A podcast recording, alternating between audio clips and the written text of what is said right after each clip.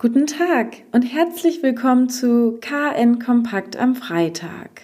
Es lief nicht immer in der langen Baugeschichte des Holzenflets im Zentrum von Kiel. Aber heute soll zumindest erstmals offiziell Wasser einlaufen. Und zwar in das erste Becken, das den ehemaligen Kreisel am Berliner Platz ersetzt hat. Am Morgen beginnt die Stadt das Fluten. Am Mittag ist eine Quasi-Eröffnung angekündigt, teilte die Verwaltung mit. Die Stadtbaurätin Doris Grundke will dann symbolträchtig um 13 Uhr die Bauzäune auf den Seiten zur Holstenstraße und zu TK Maxx entfernen. Zum Bootshafen und zur Holstenbrücke bleiben die Zäune allerdings zunächst noch stehen, da noch Arbeiten an der Asphaltoberfläche gemacht werden müssen. Mit der Teileröffnung würde das Kieler Innenstadtbauwerk zumindest in Richtung Fertigstellung schreiten, die sich immer weiter verschoben hatte. Ein relativ fixes Datum für die Fertigstellung aller Oberflächen ist weiterhin der 10. August, denn dann ist der Fahrplanwechsel der KVG, die dann die Innenstadt wieder besser bedienen will.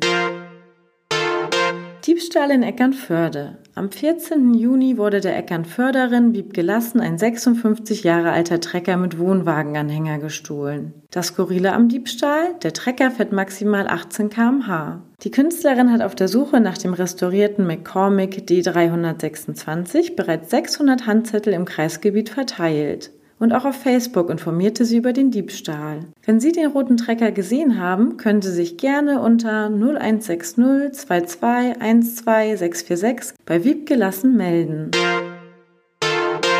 Blutspenden in Corona-Zeiten ist gar nicht so schwer, wenn denn der Platz zum Abstand halten da ist. Deshalb veranstaltet das Deutsche Rote Kreuz in Kiel eine Blutspende in der Wunderino Arena. Die Blutspende findet heute zwischen 14 und 18 Uhr in der Business Long statt. Auch spontan können Spender vorbeikommen. Wir wünschen Ihnen ein schönes Wochenende. Weitere Neuigkeiten aus Kiel, Schleswig-Holstein und der Welt finden Sie jederzeit unter kn-online.de.